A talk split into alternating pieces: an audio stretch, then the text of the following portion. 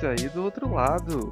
Meu nome é Lucas Mendes e esse é o Pendurado na Estante, o seu podcast semanal com as melhores dicas literárias, indo de lançamentos recentes até clássicos da literatura, livros, HQs e mangás em 10 minutinhos ou mais. Então, galera, o episódio de hoje é de um livro que eu queria abordar aqui já faz um tempinho. Eu li ele tem. Eu li ele ainda em 2021. É, e eu fiquei pensando se eu trazer ele pra cá, porque, enfim, como eu falo na abertura toda vez, nossa vinhetinha, eu gosto de trazer lançamentos quando é possível e quando meu orçamento permite. Mas e eu queria que esse livro ele fizesse, eu queria que esse livro explodisse, sabe? Porque esse livro merece explodir. E eu fiquei meio decepcionado porque eu não vi ele é, com o hype que a gente veria, a gente vê aí outros livros do TikTok, eu não vi ele com o mesmo hype do, nosso saudoso Os Dois Morrem no Final, nosso queridíssimo Sete Maridos de Evelyn Hugo, Vermelho, Branco e Sangue Azul, Príncipe Cruel. Não vi. Aí eu pensei, quer saber? Eu vou falar dele, porque vai que eu seja responsável por alguém descobrir esse livro, por alguém é, realmente pegar e ficar, nossa, que história boa. Ainda bem que eu ouvi aquele podcast literário aleatório há sabe lá Deus quanto tempo atrás. Vamos lá, gente. O livro de hoje é As de Espadas. E desde já, muito perdão pela pronúncia, é da Farida Abke Imide. Eu com certeza errei a pronúncia do nome da, da autora. Peço perdão desde já. Mas é isto.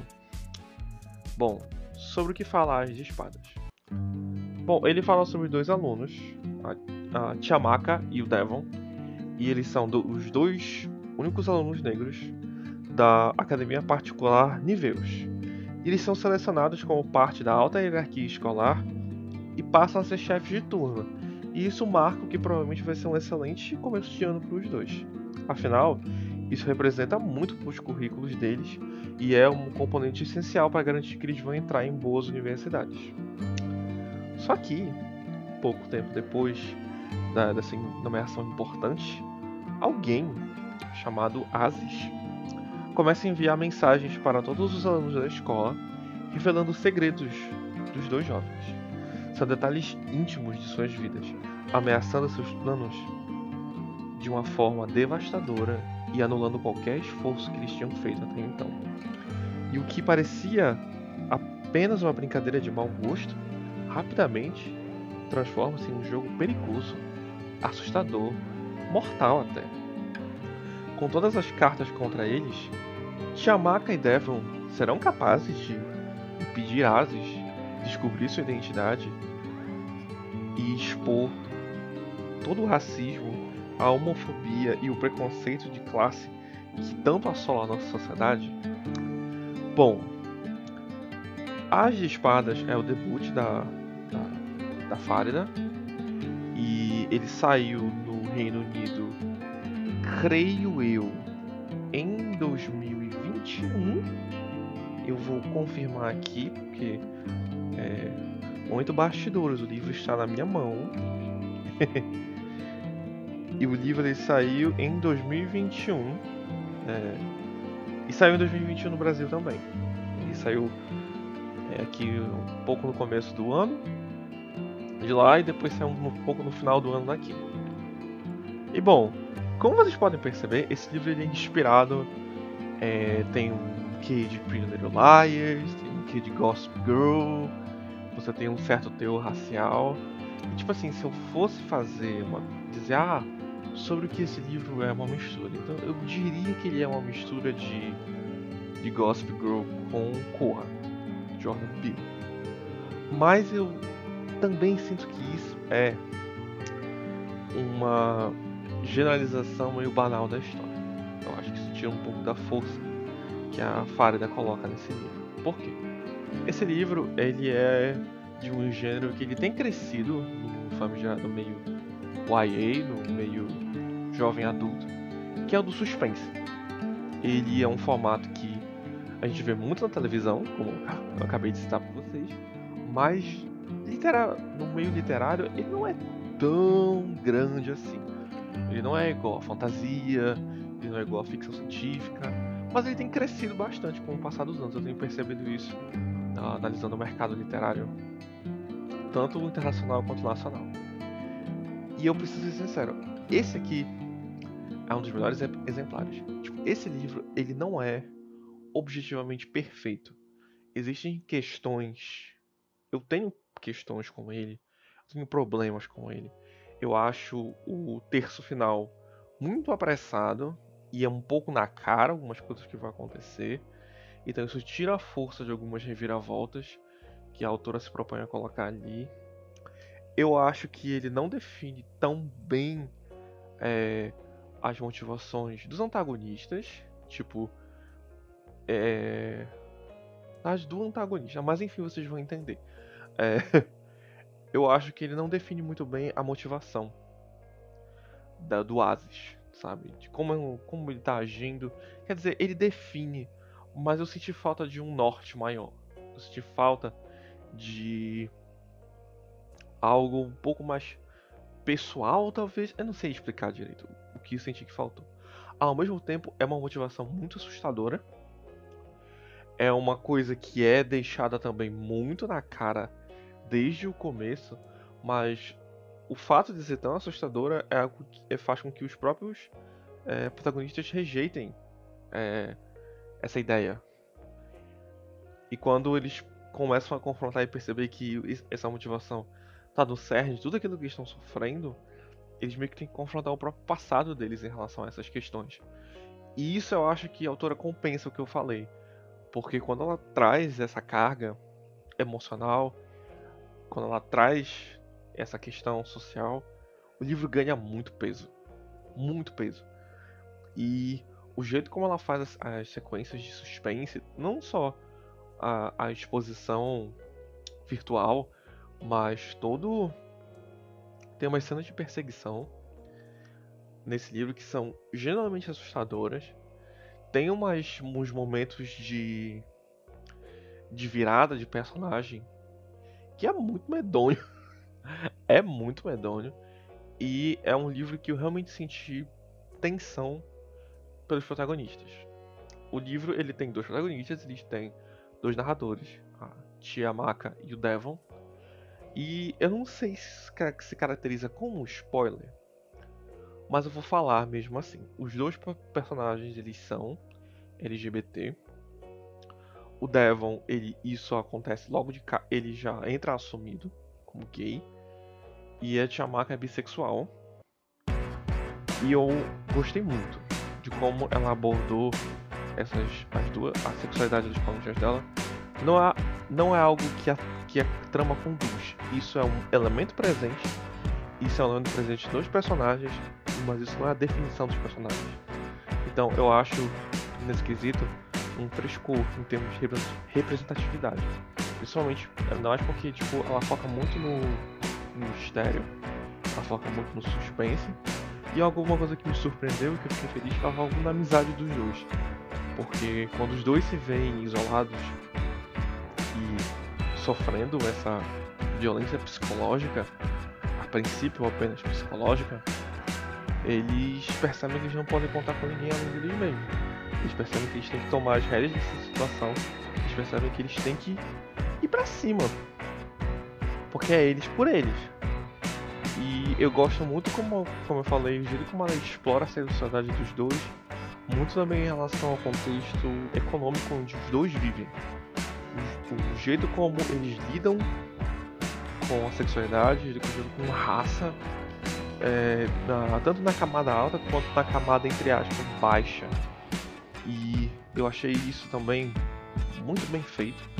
Achei isso um ponto muito pertinente, muito bem colocado eu acho que a gente tem crescido essas produções que questionam é, os privilégios que a gente possui, os privilégios que outras pessoas possuem, como essas relações afetam a nossa percepção social, tanto que a gente possui da nossa própria bolha, quanto das outras pessoas em relação a nós, trazer isso para um gênero destinado a adolescentes é uma tarefa, não é uma tarefa fácil. E somente não é fácil trazer isso com qualidade. E esse livro consegue fazer isso. então ele, ele acerta nisso, ele acerta no suspense, e meu amigo. Sério, esse livro eu devorei. Esse livro tem umas 400 páginas, ou um, um pouco mais de 400 páginas. Eu li esse livro em dois tempos. Porque no momento que você abre e você começa, ele te engole. Porque é uma reviravolta, é um mistério, é um. E não só o principal, sobre os próprios personagens. Tem umas reviravoltas aqui muito maldosas. Tipo, muito maldosas, assim. Que eu li e ficava, não acredito que isso aqui realmente vai acontecer. Não, não é possível. E acontece. Ao mesmo tempo temos reviravoltas muito óbvias, como eu falei. Que talvez é, se a autora, uma coisa mais madura, pudesse desenvolver elas de um jeito mais discreto. Porém, o final deste livro é cruel de um jeito tão delicioso, tão satisfatório. É sério, eu terminei este livro de alma lavada. de alma lavada, eu mesmo me sentindo meio mal por ter gostado tanto de uma coisa horrível. Mas, nossa, sério, esse livro. Esse livro, ele é. Ele tem todos os elementos. Todos os elementos para ser um sucesso. Ele tem um elenco diverso. Nesse caso, protagonismo diverso. Ele aborda questões LGBT e questões raciais muito bem, de um jeito que elas não são o motor principal da trama, mas elas são parte da identidade dos protagonistas e também da, percep da percepção deles mesmos e dos outros personagens. O mistério dela é envolvente, ela é tensa, ela é assustadora, sério, tem umas coisas aqui que acontecem que são muito mais medonhas que muitos livros de terror que eu já li, principalmente porque quando eu paro para pensar, não parece ser algo tão fora assim da realidade, o que torna pior. Tem romances bem desenvolvidos. Geralmente eu me irrito um pouco lendo romance nesse coisa mais aqui. Ah, assim, né, gente? Eu li o Visconde que me amava. Eu não tenho nada contra romance. Mas em livro adolescente me incomoda um pouco, porque às vezes parece meio forçado. Tipo, a gente precisa que tenha um romance para eles engajar. Mas aqui, os dois romances que a autora decidiu desenvolver são envolventes, são bem escritos, os personagens são legais, e ela ainda usa isso para quebrar teu coração e deixar o ter o, a terceira parte do livro, que é a mais é, irregular, mas ainda assim ainda tem um baita impacto. Enfim, esse livro foi feito para fazer sucesso. Esse livro foi feito para estar em todas as trends do TikTok. Esse livro foi feito para virar uma série de TV, um, um filme, alguma coisa. Alguém tem que pegar esse livro e transformar ele num sucesso que ele nasceu para ser. Tipo, de verdade. É um livro único. Eu espero que a autora não invente de fazer uma continuação dele, porque ele termina muito fechadinho, muito bem fechado no seu núcleo. Todo, todo, todo o mistério principal é resolvido. Então você não vai sair com dúvida desse livro. E não tem tipo nenhum momento tipo, vamos parar para explicar a história. É, é o que é o que é. Então, por favor, por favor, eu peço, leiam As de Espadas. Não se intimidem pela grossura do livro, não se intimidem pelo número de páginas. A plataforma 21 fez um trabalho muito legal de diagramação, então a, a fonte da letra é enorme. Então o livro flui que é uma beleza. O ritmo disso aqui é alucinante. Sério. É muito raro achar um livro que eu consiga devorar tão rápido. Não falo por mim, mas pelo livro mesmo, que consiga te envolver. E esse livro te envolve. Sério. De verdade. Leiam As de Espadas. Falem sobre As de Espadas. Postem sobre As de Espadas. As de Espadas é bom. É muito, muito, muito bom que esse livro ganhe a adaptação que ele merece ganhar, que o Jordan Peele veja isso aqui, que a É, Thaisa Ray, veja, pelo amor de Deus, alguém lê este livro. alguém lê. Michaela Cole, leia As Espadas. Eu sei que você faria uma adaptação incrível disso. Eu sei. Bom, galera, esse foi o episódio de hoje. É... Eu fiquei, fiquei bem empolgado, né? porque eu gosto muito, gostei muito desse livro. Esse livro mexeu muito comigo. Eu queria muito falar dele aqui. Deus, como eu queria abordar spoiler falar sobre as coisas que acontecem, porque. Ah, nossa, sério, a autora me matou, me reviveu, me matou de novo e me reviveu de novo lendo esse livro. Mas valeu a pena cada segundo e eu mal posso esperar para ver o que ela vai fazer a seguir. Agradeço a você por ter ouvido o episódio de hoje. Obrigado por todo o apoio que eu tenho recebido desde que eu comecei o Instagram, que é pendurado na estante, e o Twitter, que é arroba estante.